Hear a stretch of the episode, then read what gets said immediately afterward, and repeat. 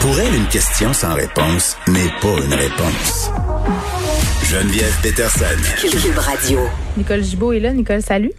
Bonjour Geneviève. Bon, on va surveiller euh, tantôt le dès 14 heures euh, la commission spéciale sur les droits des enfants et la protection de la jeunesse va rendre public son rapport euh, final, le fameux rapport Laurent. Et vraiment là, on en a parlé longuement là de la commission Laurent. Ça a commencé avec le décès de la fillette à Granby en 2019. Tout ça s'est mis en place.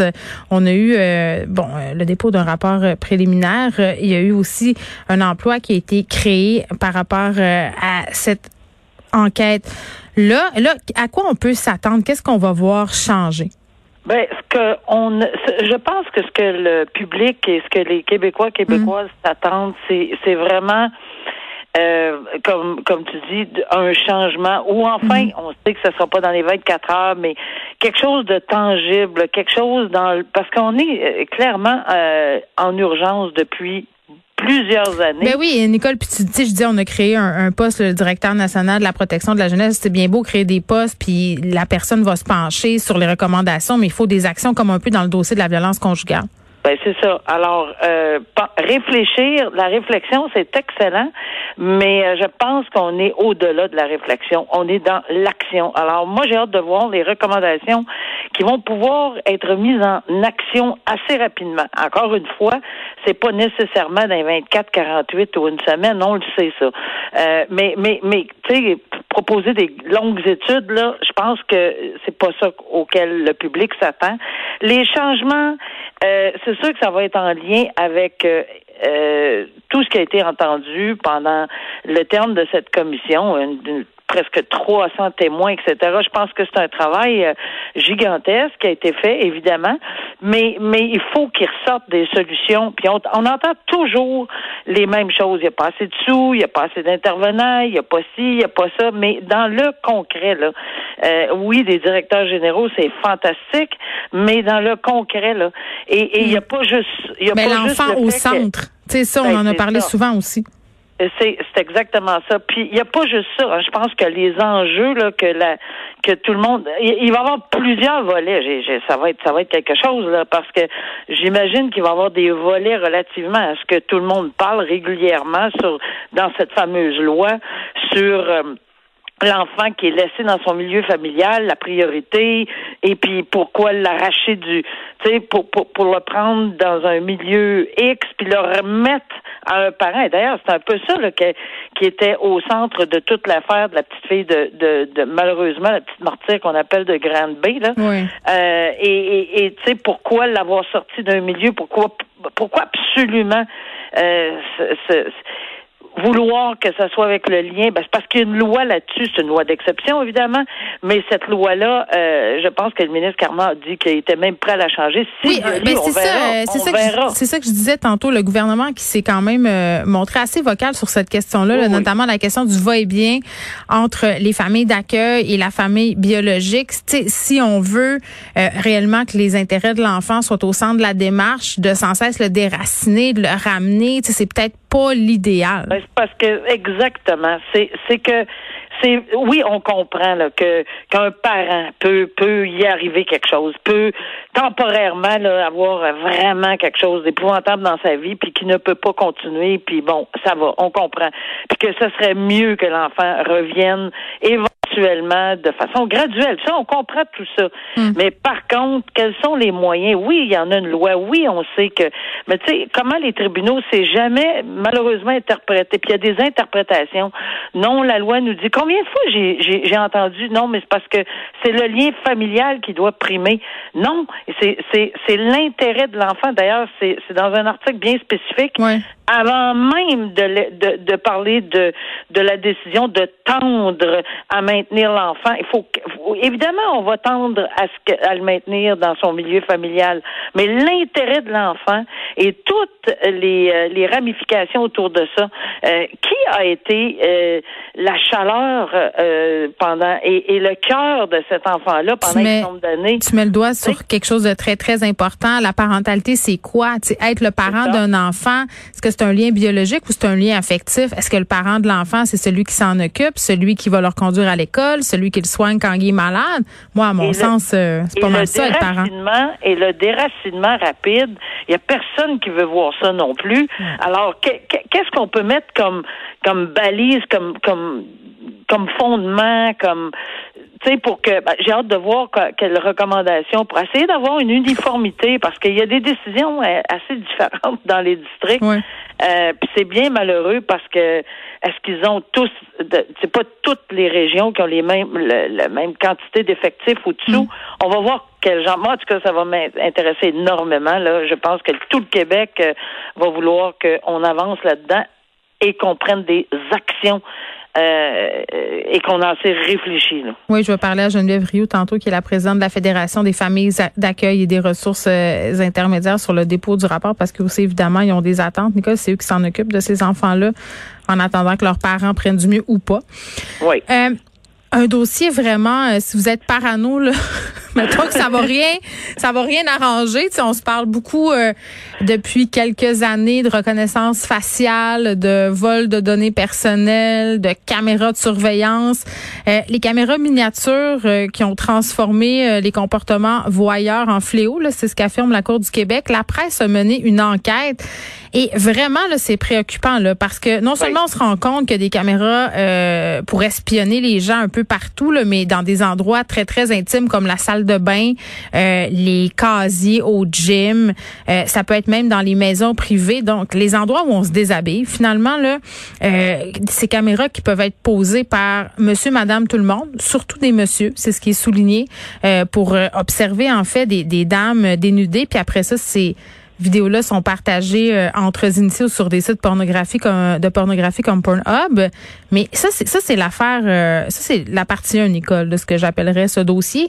La partie 2, et ce qui est vraiment encore plus choquant, c'est qu'il y a des sites web réputés comme Amazon, euh, Best Buy, qui vendaient ce type de ce type de d'appareil-là, donc pour espionner des gens. Et vraiment, là, quand tu lisais la description, là, entre autres, on a la description d'un crochet qui filme. Là, c'est comme un crochet à l'intérieur duquel il y a une caméra Euh, puis c'est vraiment dit là, ben vous pourrez quasiment filmer des gens à votre insu. Puis il y a même une bouteille de shampoing, c'est marqué shampoing pour hommes. Puis dans la pub du produit en question, c'est marqué les femmes seront pas tentées d'y toucher. C'est vraiment fait pour filmer des femmes, c'est dit. Oui, puis euh, évidemment là, on sait que ça fait partie, ça, c'est un, acte criminel euh, conformément au, code criminel parce que, quiconque là, publie, euh, distribue, transmet, vend ou etc. etc. une photo des images intimes d'une personne sans son consentement, ben c'est passible, passible en matière criminelle d'une peine de cinq ans. Euh, bon, ça, oui, ça va, mais au-delà de ceci, tu parlais de des, des on, a, on appelle ça des caméras espionnes. Ben il y, en, il y a même une photo là, j'en reviens même pas là. C'est un, une, une part d'espadrille. Alors ça veut dire que la caméra est sur le bout là. Ça veut dire que quand quelqu'un fonctionne, il marche, j'imagine que c'est ça que ça veut dire là. Que écoute, c'est inouï de voir à quel point euh, c'est tout petit. Dans une vis, on a même euh, euh, on fait la publicité que à l'intérieur d'une vis, on peut l'appliquer. Vous pouvez l'appliquer dans les chambres, dans les chambres de bain ou un peu partout. Et oui, c'est vrai que c'est vendu à large. Ça, ça a pas l'air d'avoir, il n'y a pas l'air d'avoir de problème. Mais évidemment, quand on se fait prendre avec, mais c'est pas toujours évident. Mais faut que, tu prouves c'est quoi le dessin. C'est ça. Alors, euh, quand quelqu'un se fait prendre avec, oui, ça, ça, ça, c'est évident. Salle d'essayage, mesdames. C'est quelque chose, là. Ben moi, c'est les toilettes. les toilettes, moi, ça me jette Les toilettes, les salles d'essayage, il y en a, il y en a, il y en a une quantité industrielle d'endroits, là, que, qui sont décrits dans cet article-là. Et je, je dois t'avouer que moi aussi, j'ai été déstabilisée en lisant ça, parce que je me disais, mais non, mais ça se peut pas. Puis après ça, il y a plusieurs jugements qui, moi, m'ont intéressé, que je suis allée regarder. Et évidemment, ça, ça, il, y a, toutes sortes de sentences. Il y en a qui ont dix mois de prison, il y en a d'autres qui ont déprobation, de la, de, la, détention à domicile. Mais quand ils se font prendre, évidemment, il y a malheureusement hmm. même des cas où les gens se sont suicidés après avoir vu certaines, certains films ou certaines images. il y a vraiment des conséquences euh, énormes Et euh, c'est un article qui est fort intéressant, mais qui. Euh, en tout cas, intéressant. la technologie, là, c'est incroyable. Moi, ça m'a fait paranoïer. J'ai ben, oui. J'ai eu envie de recoller un petit truc pour cacher la caméra de mon ordinateur, pour être parfaitement honnête. J'avais décollé, mais là, je vais le remettre. Euh, la semaine dernière, on se parlait d'un juge de la Colombie-Britannique qui s'était fait créatif, là, euh, même avant-gardiste, en disant, ben peut-être que les gens qui font preuve de négligence dans le cadre de la COVID, s'il y a des décès, pourraient faire face à des, des accusations. encore cette semaine, un autre juge de la Colombie-Britannique euh, qui tranche dans le cas d'un scénario inusité, là, un trio de parents, un trouble. Euh, qui cherche à faire. Oui, mais c'est ça le mot pour vrai, les, gens qui sont en couple à trois, ah qui étaient parents euh, d'un enfant, donc un ménage à trois, deux mères, un père, et vraiment le juge vient de les reconnaître et pourront exercer leurs droits en tant que trouble. Oui. Mais ça, c'est, c'est que, oui, c'est vrai que ça, ça, tombe pile que c'est encore là. Euh, qu'ils sont plus ouverts que nous en Colombie-Britannique? Ils sont pas mal ouverts, oui, je veux dire comme toi. Mais euh, c'est pas le cas au Québec. Hein. Faut, faut, faut pas penser que ce genre de dossier-là s'appliquerait au Québec. On n'a pas ça dans notre code civil. Euh, on ne reconnaît pas euh, la, parentalité de cette façon-là. C'est-à-dire que quelqu'un peut bien vouloir participer au développement d'un enfant mm. comme troisième personne, etc. Euh, ça, ça va. on n'empêchera pas quelqu'un de le faire, mais on ne reconnaîtra pas, selon le Code civil euh, au Québec, le lien de parenté avec toutes les obligations qui en découlent et avec tout, évidemment, tout ce qui en découle, c'est-à-dire alimentaire ou J'ai une question. Est-ce que par contrat, euh, des parents peuvent décider d'octroyer des droits ou des droits de visite à des gens qui sont pas les parents biologiques. Tu sais, là, sortons de la question du trouble parce que c'est pas très commun.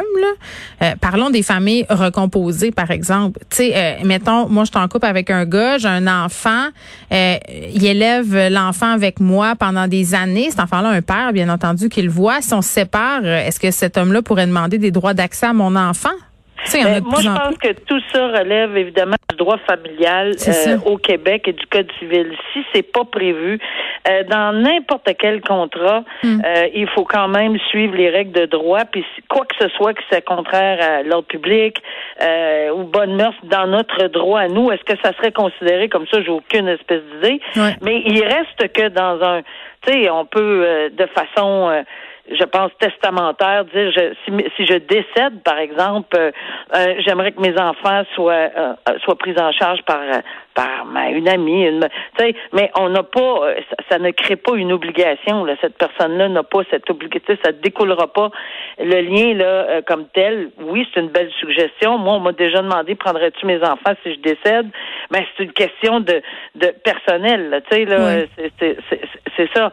Mais au niveau du contrat comme tel, on pourra pas contourner de faire indirectement ce qu'on peut pas faire directement. Euh, en, tout cas, c'est mon humble opinion. Là, je suis pas spécialiste dans ce domaine-là sur le contrat euh, familial qui pourrait exister à l'extérieur d'un mariage. Mais ici, vraiment, euh, les, les droits qui découlent d'être parent.